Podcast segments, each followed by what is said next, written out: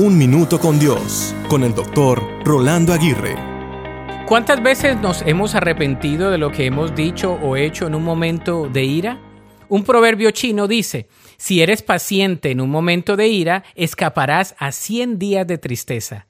La ira es el castigo que nos damos a nosotros mismos por causa de nuestra propia condición, por la condición de otras personas o por las situaciones que nos suceden diariamente. La ira es la manifestación profunda de nuestros sentimientos y es un veneno que uno toma esperando que surja efecto en otros cuando tiene su efecto en nosotros mismos.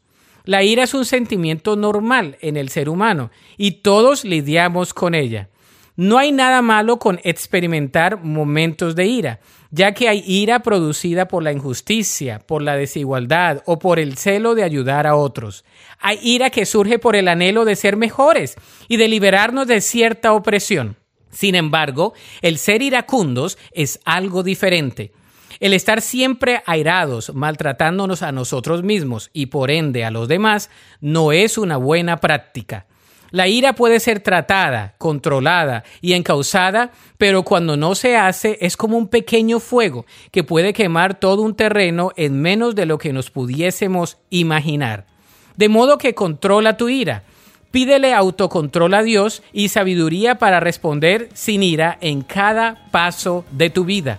La Biblia dice en Efesios 4:26, airaos, pero no pequéis no se ponga el sol sobre vuestro enojo.